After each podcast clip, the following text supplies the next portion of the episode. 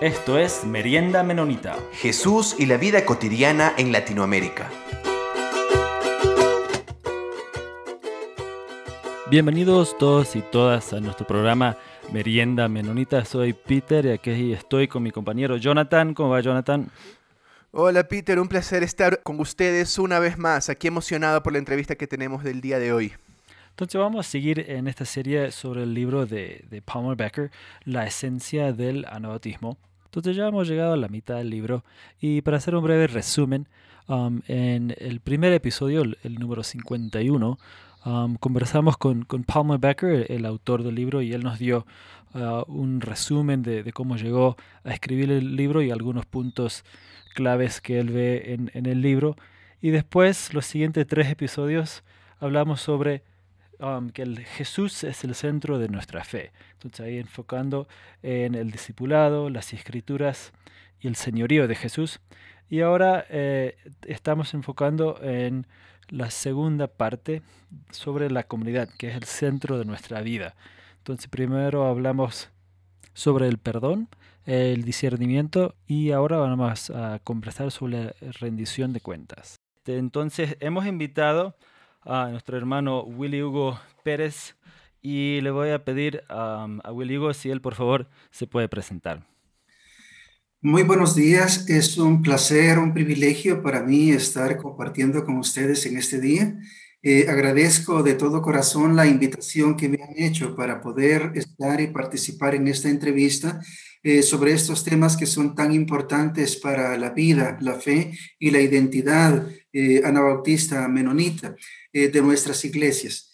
Eh, como ha dicho Peter, mi nombre es Willy Hugo Pérez. Eh, actualmente trabajo como director del Seminario Anabautista Latinoamericano SEMIA, una institución que trabaja en la formación bíblica, teológica y pastoral en el área de América Latina. Y también soy miembro de la Iglesia Menonita Anabautista Casa Oreb eh, en Ciudad de Guatemala, eh, que es parte de, la, de una de las conferencias anabautistas eh, de, nuestro, de nuestro país. soy casado, mi esposa es pastora, tenemos dos hijos y pues muy felices y muy contentos de estar participando en la vida de nuestras iglesias en la región. Muchas gracias. Muchísimas gracias, um, Willy Hugo. Ah, por estar aquí con, con nosotros y para, para ir enfocando en, en, este tema sobre la comunidad y, y cómo se, se, organiza, quería eh, ver si usted nos podía dar un poco de, marcar un poco este, el, territorio donde vamos a estar conversando, um, porque Will, este, aquí Paul Becker en el libro da una explicación de, de um, cómo se organizan los, um, las iglesias y, y, en el libro explica sobre grupos pequeños. Y él da el ejemplo de, un, de un, ave o de, un pájaro de, que tiene una ala, de que el grupo grande de, um, el, grupo grande de, culto o de toda la iglesia como una ala y eso se tiene una este, se balanza con grupos pequeños pensando en la otra ala que, que, que da ese, esa balanza entre los dos y ese impulso pero todo está direccionado con un programa de, de educación entonces quería ver si nos podía explicar un poquito sobre algo de, las ventajas, los, retos y desafíos de, de pensar en una iglesia de esa forma. Eh, bien, eh, cuando nosotros entramos eh, a analizar la propuesta que nuestro hermano Palmer Baker hace eh, acerca de esta modalidad de organización eh, de las iglesias, creo que un espíritu que recorre eh, todo el planteamiento que él hace es precisamente el espíritu de comunidad, el sentido de ser una comunidad. recordemos que Palmer Baker ha dicho tres principios que son fundamentales. Por una parte, él ha mencionado que Cristo es el centro de nuestra fe. Luego ha dicho que la comunidad es el centro de nuestra vida y después que la reconciliación es el centro de nuestra misión. Entonces, cuando él se está enfocando en lo que es esta forma de organización eh, de la iglesia, eh, lo que se intenta eh, afirmar es precisamente la importancia de la vida en comunidad en la iglesia. La vida de comunión en lo que es la iglesia. esto es bastante importante porque si nosotros partimos precisamente de Dios, quien es eh, el dueño, eh, el que crea eh, lo que es la iglesia, de Dios mismo nosotros nos damos cuenta de la importancia del espíritu de la vida en comunidad, de la vida en comunión. por ejemplo, Jesús en cierta ocasión, hablando con sus discípulos, en su famosa oración pastoral o sacerdotal, ya al final de sus días en esta tierra, él orando, él decía, que todos sean uno, Padre, como tú y yo eh, somos uno. Es decir, la importancia precisamente de lo que es la vida en comunidad.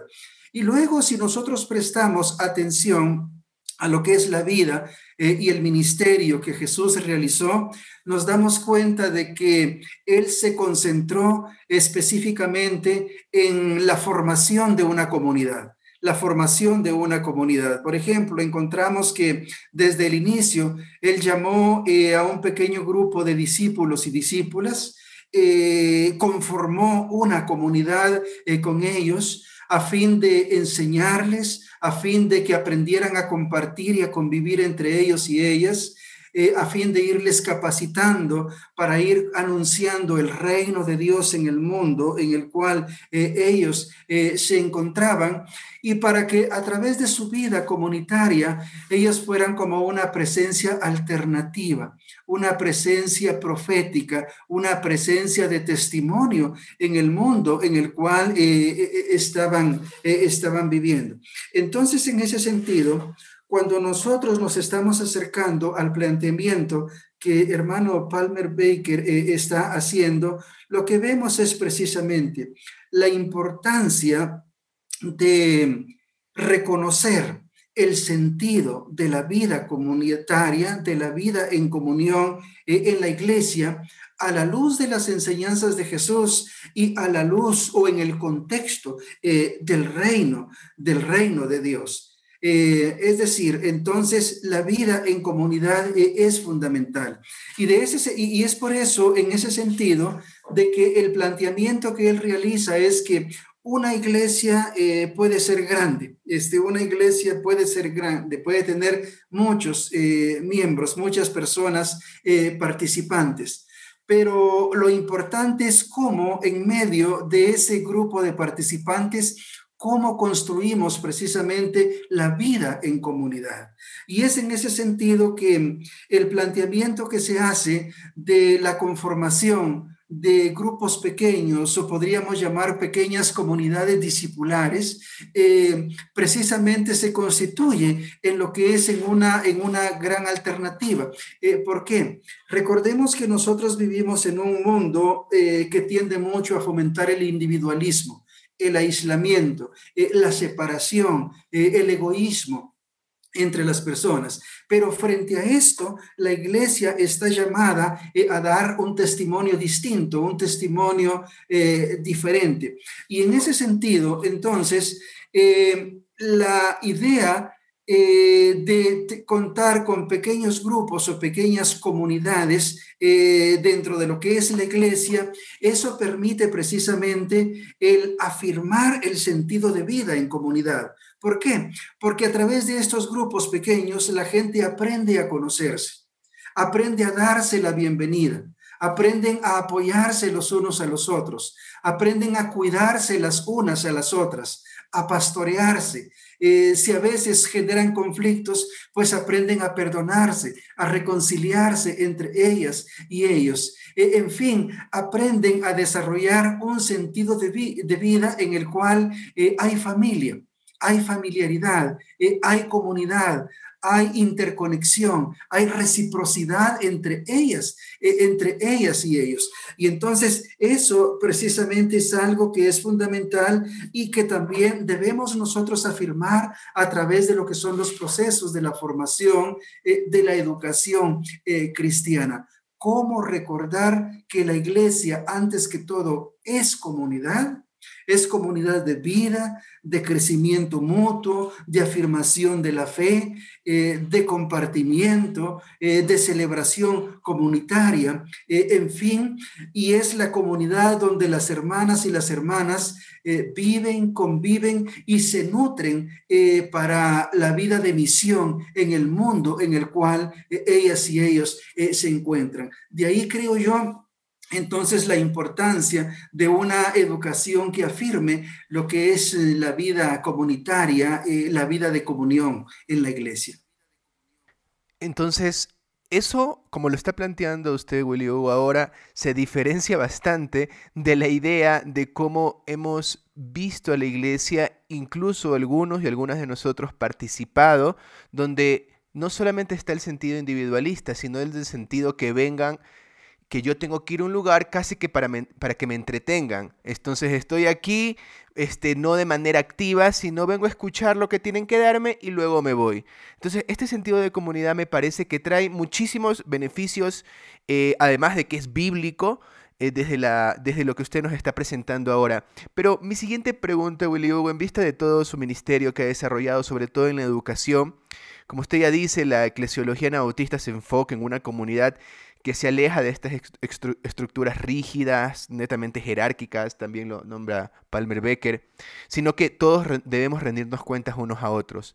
Sabemos muchos beneficios que esto trae, usted ha enumerado aquí algunos, pero en su ministerio, ¿cuál ha sido el mayor desafío, uno de los mayores desafíos que tienen eh, las iglesias que se organizan de esta manera? Porque creo que también es un asunto de educar a los miembros a que se den cuenta que la iglesia funciona de una manera diferente a como tradicionalmente se ha planteado. ¿Cuál es el mayor desafío que usted ve por ahí? Eh, yo pienso que el mayor desafío, lo diría de esta manera, es como el rompimiento de un paradigma, lo que es el rompimiento de un paradigma. Eh, por mucho tiempo, eh, en las diversas tradiciones eh, cristianas, en las diversas confesiones de fe, muchas veces se ha afirmado el sentido de una iglesia vertical, eh, de una iglesia jerárquica. Eh, de una iglesia incluso donde si vamos a hablar de lo que son los temas de la salvación, eh, la salvación tiene que ver con una relación entre Dios y yo como persona eh, y yo como ser humano, y luego eso viene afectando precisamente lo que es la vida en comunidad.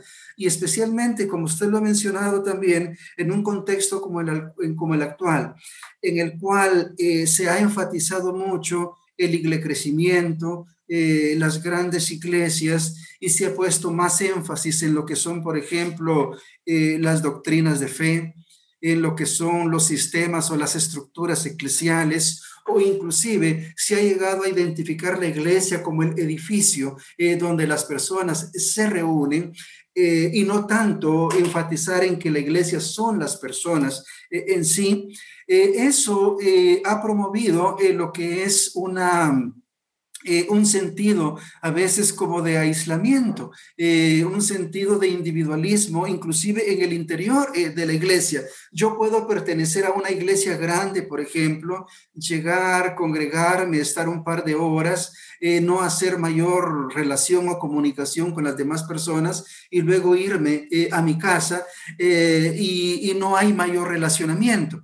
Sin embargo, cuando nosotros eh, vemos este otro modelo, eh, yo pienso lo importante es cómo eh, rompemos ese paradigma, cómo nos desestructuramos o desaprendemos muchas de las cosas que por años se han estado alimentando dentro de lo que es la iglesia para abrirnos precisamente al sentido de ser comunidad. Y es ahí donde yo pienso que lo primero que tenemos que hacer es volver la mirada a Jesús, volver la mirada a su vida, a su ministerio, a su estilo eh, de vida. Eh, como mencionaba, por ejemplo, es verdad en ocasiones eh, Jesús predicó a multitudes y eso estuvo muy bien, pero la mayor parte de su ministerio encontramos a un Jesús trabajando especialmente con personas y con grupos pequeños. Como dije, formó una pequeña comunidad de discípulos y discípulos o muchas veces sus mayores enseñanzas, sus maravillosas enseñanzas se hicieron alrededor de, la, de una mesa, comiendo, compartiendo. Eh, eh, con las personas en un sentido eh, de familiaridad. Eh, fue fomentando ese sentido de encuentro, de relacionamiento humano, eh, de apoyo entre las personas, eh, de darse cuenta de que la vida no es individualista, sino que estamos todas y todos interconectados. Y precisamente la iglesia debe ser entonces un reflejo de eso. Cuando nosotros vamos hacia las primeras comunidades de fe, como la primera comunidad de Jerusalén o la comunidad de tesalonicenses, por ejemplo, de Tesalónica, nosotros encontramos que ellos afirmaron también ese sentido eh, de vida comunitaria, eh, aprendiendo juntos la hermenéutica comunitaria, eh, las comidas compartidas, las oraciones conjuntas, eh, la solidaridad entre ellos y ellas, el apoyo mutuo que se fue generando, esos fueron elementos esenciales de su fe, eh, de su ética y de su vida eh, eclesial comunitaria. Por eso siento que en ese sentido,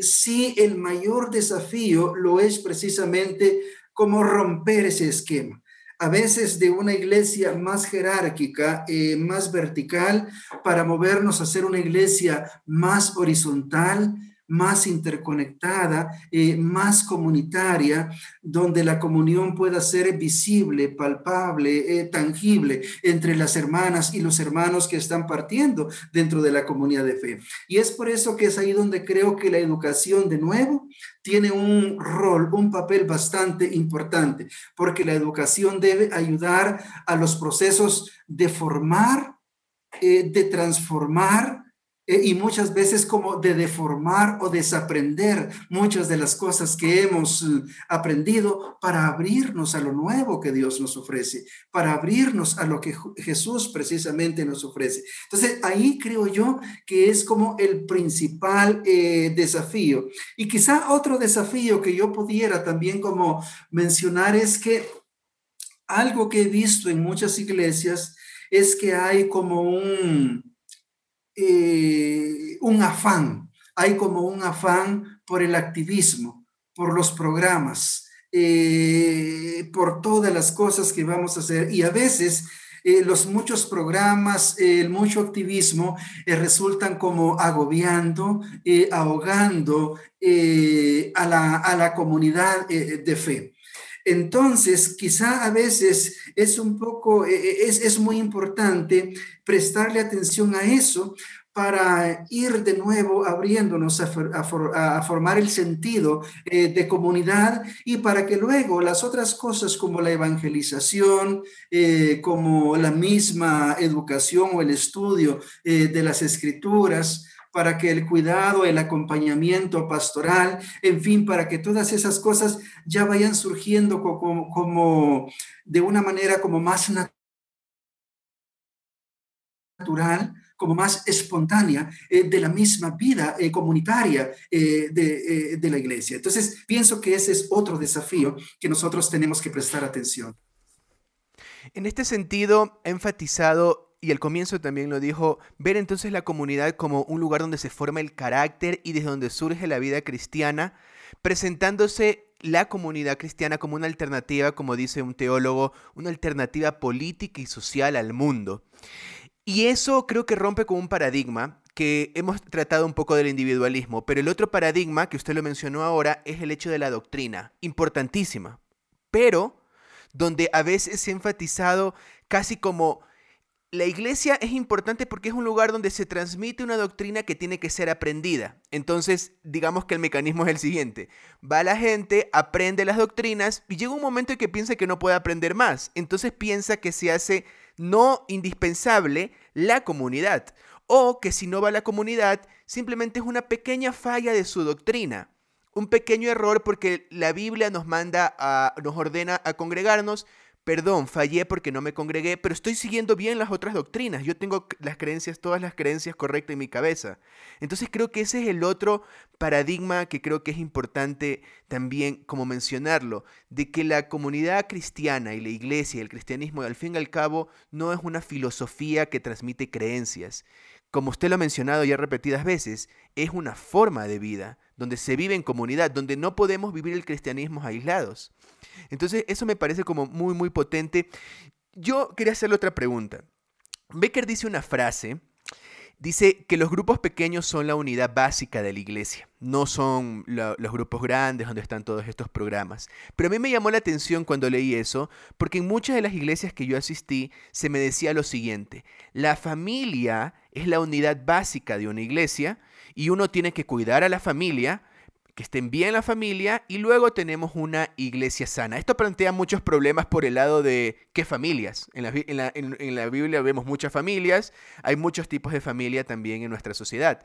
Pero más allá de eso, piensa que hacer este enfoque podría... Eh, primero ver a la familia como un ídolo, donde en realidad lo que más nos preocupa simplemente son eh, la unión que tenemos por la sangre. Eh, pero por otro lado, yo he tenido personas que me preguntan, que me dicen, pero no es necesario ir a una iglesia. O sea, yo me puedo reunir con pocas personas, tal vez con mi papá, mi mamá, mi hermano, y en mi casa y leer las escrituras. ¿Por qué tengo que, si enfatizamos tanto el grupo pequeño, por qué tengo que ir a, otro lugar? ¿Qué, podría usted reflexionar ahí o tal vez como decirle a una persona que, que diga esto?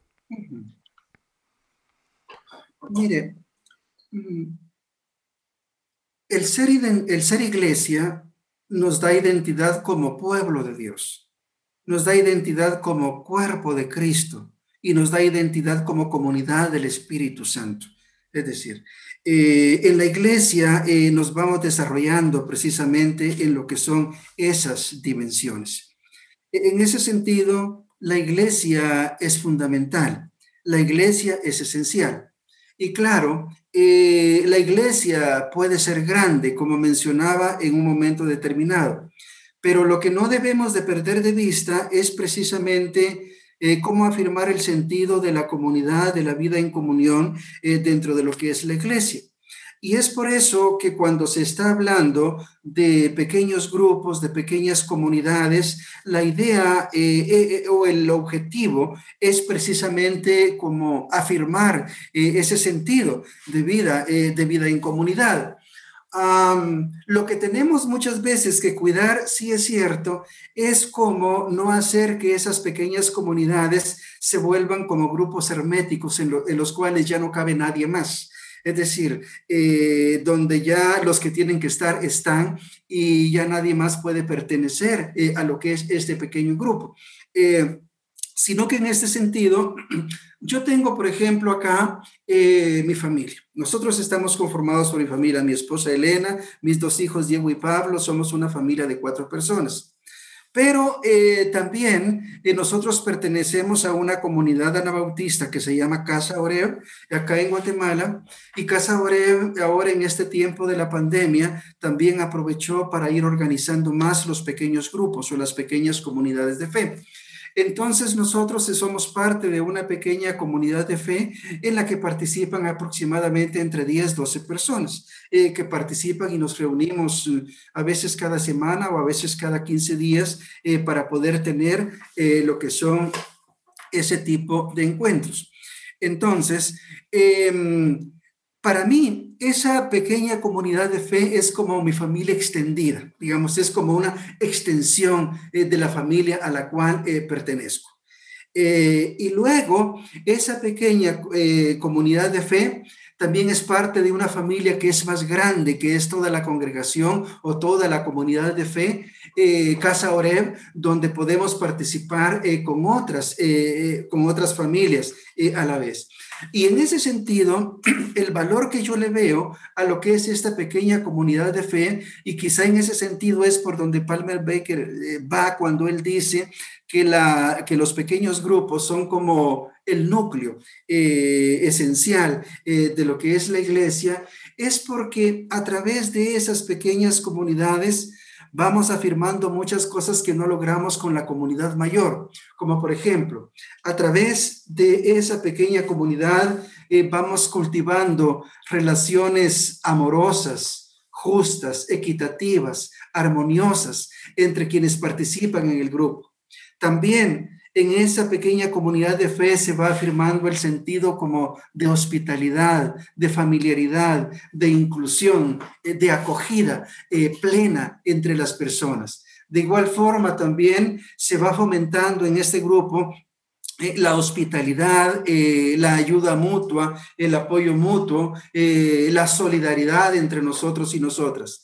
El otro aspecto es que también nos vamos dando como consejo como nos vamos amonestando, nos vamos exhortando los unos a los otros, las unas a las otras, para ir creciendo en madurez, eh, para ir siendo cada vez más gente que busca acercarse eh, al modelo de Jesucristo. Inclusive dentro de esta misma eh, comunidad de fe, confesamos nuestras debilidades, confesamos eh, nuestros errores, nuestras fallas y, nos vamos apoyando los unos a las otras para ir como restaurando, fortaleciendo, eh, animando eh, lo que es en este caso nuestra vida.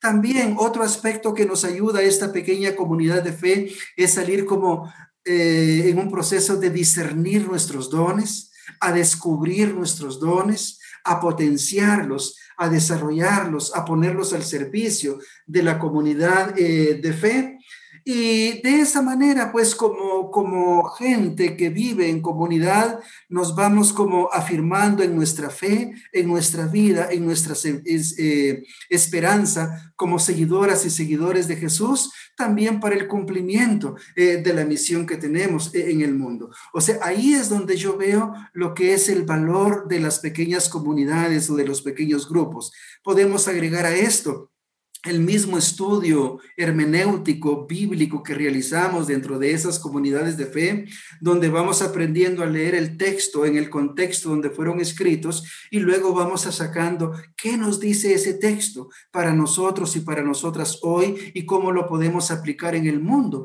e, en el cual vivimos. Entonces, de esa manera, esas comunidades, en la medida en que van fortaleciendo y van contribuyendo al crecimiento, a la afirmación, eh, a la madurez, eh, de las personas participantes en los grupos también va contribuyendo al crecimiento y a la afirmación de la comunidad más grande, que es la congregación eh, Casa, Casa Oreo. Entonces, ahí es donde yo creo que es muy importante eso. Entonces, el sentido de familia eh, que se crea, que no tiene que chocar con mi propia familia que yo tengo, sino que es como una familia extendida y que al contrario de retirarme de la congregación de Casa Oreb, sino afirma mi identidad eh, con Casa Oreb porque somos eh, una familia eh, más grande que convivimos en el, en el espíritu del amor de Dios, del amor de, de Jesús, ¿verdad?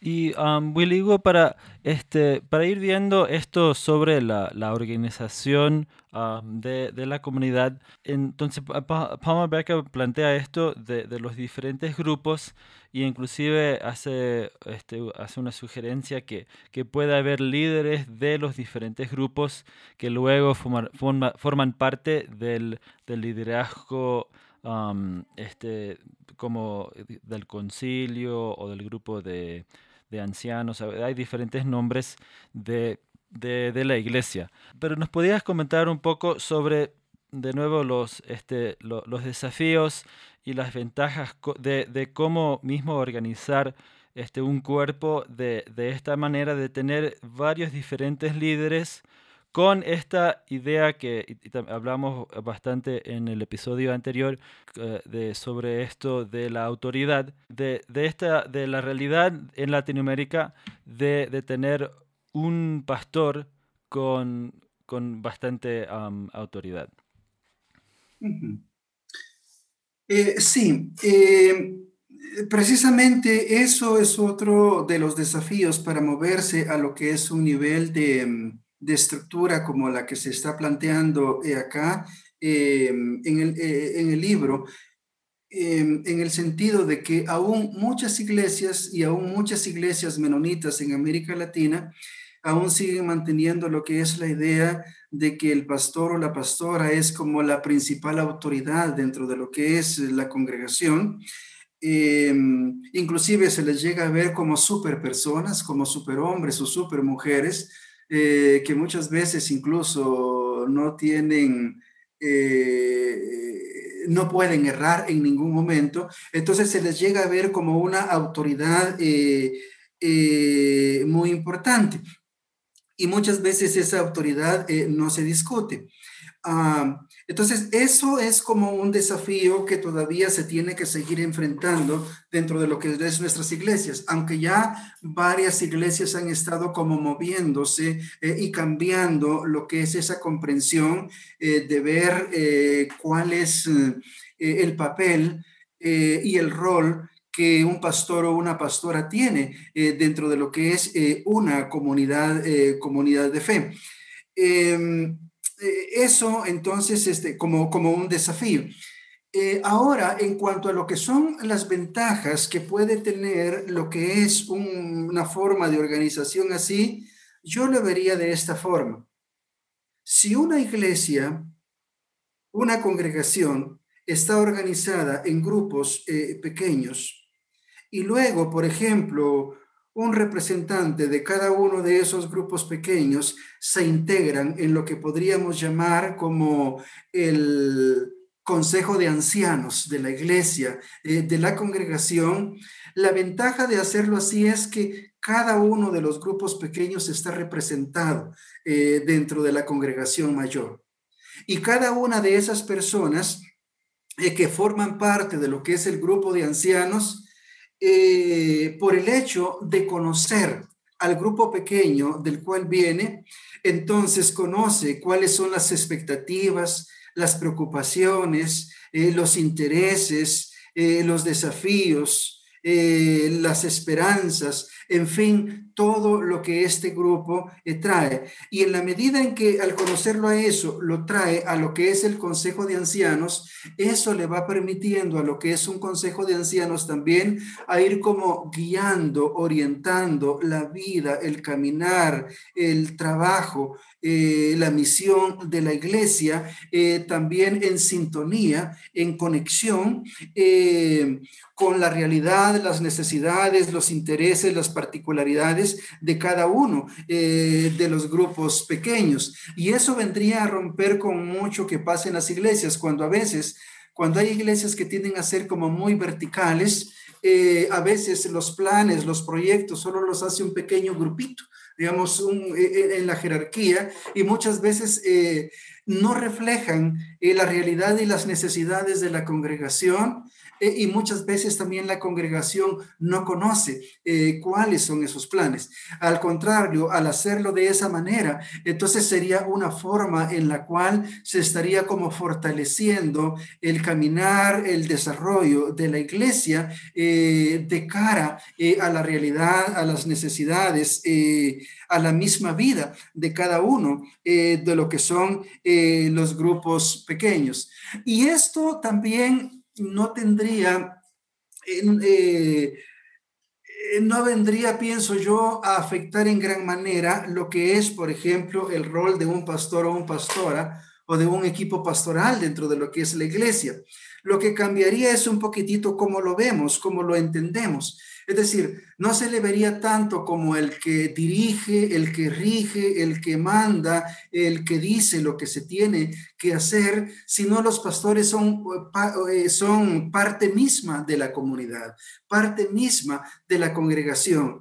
Y su trabajo va consistiendo más como en ayudar a guiar, a acompañar, eh, a orientar, eh, a caminar con la gente, permitiendo que el Espíritu de Dios se vaya manifestando en esa comunidad de fe, quizá ayudando a las personas a descubrir, a potenciar, a desarrollar eh, sus dones, sus talentos al servicio eh, de la comunidad. E, es decir, el pastor o la pastora se convierte más como en un guía, como en un orientador, eh, en alguien eh, que va acompañando a las demás personas, porque luego dentro de cada grupo pequeño, el mismo grupo se va cuidando y se va pastoreando eh, también mutuamente. Inclusive la otra ventaja que yo veo grande también es que esos grupos pequeños pueden también ayudar a fortalecer algo que es un gran vacío en muchas iglesias que es, por ejemplo, la educación cristiana, la educación congregacional, porque muchas veces eh, muchas de nuestras iglesias tienden a ser como más cúlticas o más activistas, pero a veces se descuida una parte medular que lo es la, educación bíblica, la educación cristiana. Eh, y recordemos que la educación no es una opción para la iglesia, la educación es una exigencia, es un imperativo. Eh, o la iglesia se prepara y se educa o la iglesia pierde su identidad pierde su sentido de ser, pone en riesgo su continuidad y su misión eh, en el mundo. Y entonces, eh, a través de pequeñas, las los pequeños grupos o las pequeñas comunidades pueden convertirse en pequeños grupos discipulares, en las cuales, por ejemplo, eh, aplicando un proceso de hermenéutica comunitaria, eh, se puede ir como eh, estudiando más a profundidad la Biblia, la escritura. Las hermanas y los hermanos leen el texto, lo disciernen en comunidad, eh, sacan eh, cuál es el mensaje, las inspiraciones que tienen para hoy eh, en nuestro tiempo y luego como comunidad se comprometen para vivir y para aplicar el mensaje que ese texto trae para nuestra comunidad. Si se logra eso, nosotros logramos tener como iglesias como más afirmadas eh, en las enseñanzas de Jesús, en los principios, los valores y las virtudes eh, del reino eh, de Dios, ¿verdad? Y, otra, una última ventaja y muchas más, otra ventaja que podría mencionar es en la parte de, en la parte de lo pastoral. Por ejemplo, en el pequeño grupo, yo me nutro, yo crezco con el acompañamiento, con la ayuda, con el consejo, de mis hermanas y hermanos, con el acompañamiento que me dan cuando estoy en mis preocupaciones o problemas, cuando están orando por mí, cuando yo siento que hay una comunidad que me acoge, que me recibe, que me comprende, eh, que me ama, que me acuerpa, que camina eh, conmigo, que me pastorea. Eh, entonces yo creo que eso me va nutriendo, me va ayudando a crecer en madurez en mi vida cristiana. Y de esa manera entonces, como vemos, el cuidado pastoral se va desarrollando, donde hay un pastor o un equipo de pastores eh, a nivel de la congregación que orientan, que guían, que acompañan, pero donde también las pequeñas comunidades se convierten en comunidades pastorales. Entonces, solamente quizá dejar lo que es este desafío. Eh, todo lo que estamos hablando y todo lo que se plantea en este libro de la esencia del anabautismo, eh, uno de los ejes esenciales es el sentido de la vida en comunidad. Recordar que somos comunidad, recordar que somos familia, recordar que Jesús nos invita a vernos los unos a los otros, las unas a las otras, eh, como si le vemos eh, a Él mismo. Entonces finalizo un poquitito con, este, con esta pequeña historia. Ah, había un pastor que tenía una iglesia grande, bonita, floreciente. Pero un día empezaron a meterse dentro de esa congregación eh, muchas cosas nocivas que la fueron dañando. Empezaron a surgir rumores, hubo gente que empezó a ver de menos a otras personas, empezaron a surgir conflictos que no fueron tratados, que no fueron eh, dialogados, es cuando se seleccionaban eh, líderes para la comunidad, eh, se buscaba a los que tenían como más eh, posición social o a quienes ofrendaban más. En fin, fueron surgiendo muchas cosas que fueron afectando a aquella congregación. Y poco a poco la congregación empezó a decrecer, a decrecer hasta que casi desaparece. Quedaron unas cinco o seis personas ya como parte de aquella congregación. Cuando eso sucedió, eh, hubo un día en que el pastor reunió al grupito que quedaba y les dijo, vean hermanos, nuestra iglesia ha muerto, nuestra iglesia ha terminado, apenas quedamos unas poquitas personas. Entonces dijo, yo sugiero que mejor terminemos con esto de ser iglesia, ya no sigamos jugando a ser iglesia, sino que tome cada quien su camino, busque otro lugar donde congregarse y terminemos con este eh, juego de iglesia. Pero a un hermano se le vino una idea y le dijo, pero mire pastor, ¿por qué no va y platica con el hermano de aquella otra congregación que se ve que tienen una comunidad muy bonita, muy floreciente, eh, están muy lindamente organizados en pequeños grupos, están bien organizados, eh, cómo se apoyan, cómo se cuidan, cómo se ayudan. Se ve que hay un espíritu muy lindo en esa iglesia, en esa congregación. ¿Por qué no va y platica con el pastor para que le dé unos consejos? El pastor dijo, bueno, no sé si funcione, pero haré el intento. Fue, habló con el otro pastor, le contó su problema y luego el otro pastor eh, le dijo al final, hermano, no se desespere, no se aflijan, su iglesia se va a levantarles y se va a levantar porque Dios está con ustedes. Dios está en medio de su comunidad. Es más, le dijo, Jesús está en la comunidad animando la vida comunitaria de ustedes. El pastor se sorprendió y dijo, Jesús está en nuestra comunidad.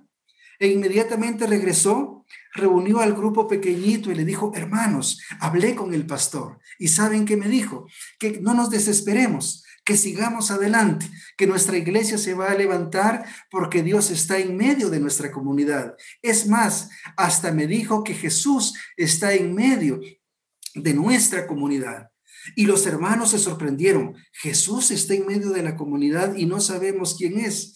Y dice que desde ese día sus actitudes empezaron a cambiar. Cuando veían venir a un hermano, ¿cómo lo abrazaban? Porque a lo mejor era Jesús y si no lo abrazaban bien era Jesús el que no estaban abrazando bien. Cuando alguien se enfermaba, todos iban a visitarlo porque a lo mejor era Jesús el que estaba enfermo y había que ir a visitarlo. Cuando alguien se quedaba sin empleo, sin trabajo, lo ayudaban y lo acuerpaban eh, porque a lo mejor era Jesús el que estaba eh, sin trabajo. O cuando alguien estaba entristecido y desanimado, eh, iban y le apoyaban entre todas y todos para levantarle el ánimo. Y cuando eso pasó, un espíritu distinto empezó a surgir en la comunidad. Eh, y poco a poco la gente de fuera empezó a acercarse, primero por curiosidad y después fueron sintiéndose contagiados por el espíritu de amor, de comunión, de solidaridad que había eh, en aquella eh, comunidad de fe.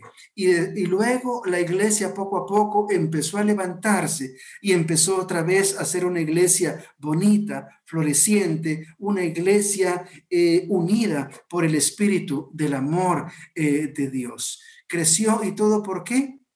Porque cada quien empezó a descubrir el rostro de Jesús en el rostro de su hermana y de su hermano. Y ese creo que es un gran desafío hoy.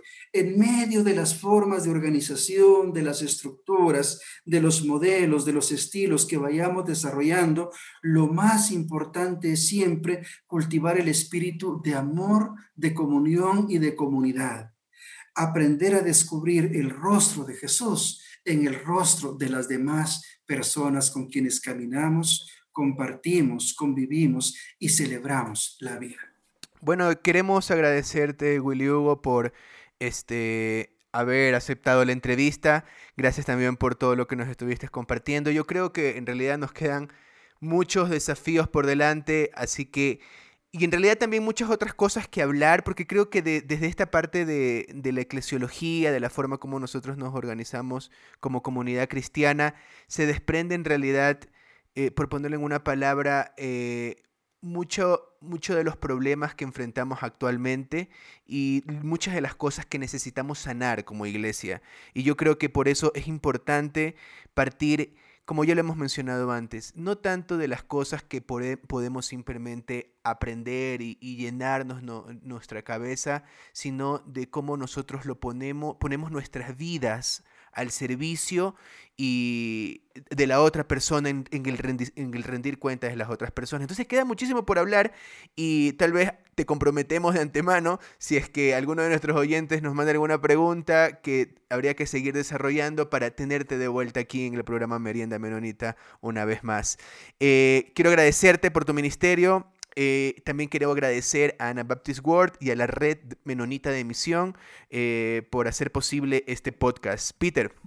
Sí, muchas gracias, Muligo, por, por compartir con, nosotros y, también muchas gracias por, ese ministerio, ese trabajo que, está llevando adelante en Guatemala y también todas nuestras oraciones por la realidad que se está viviendo ahorita en Centroamérica. Bueno, no, muchas gracias a ustedes eh, por la invitación, ha sido muy lindo eh, eh, compartir. Un abrazo y muchas bendiciones para ustedes comentarios vertidos en este programa no representan necesariamente la opinión de Merienda Menonita, la Red Menonita de Misión o Anabaptist World. Esto fue Merienda Menonita. Siempre estamos atentos a sus opiniones y preguntas y nos pueden escribir al info arroba meriendamenonita.com.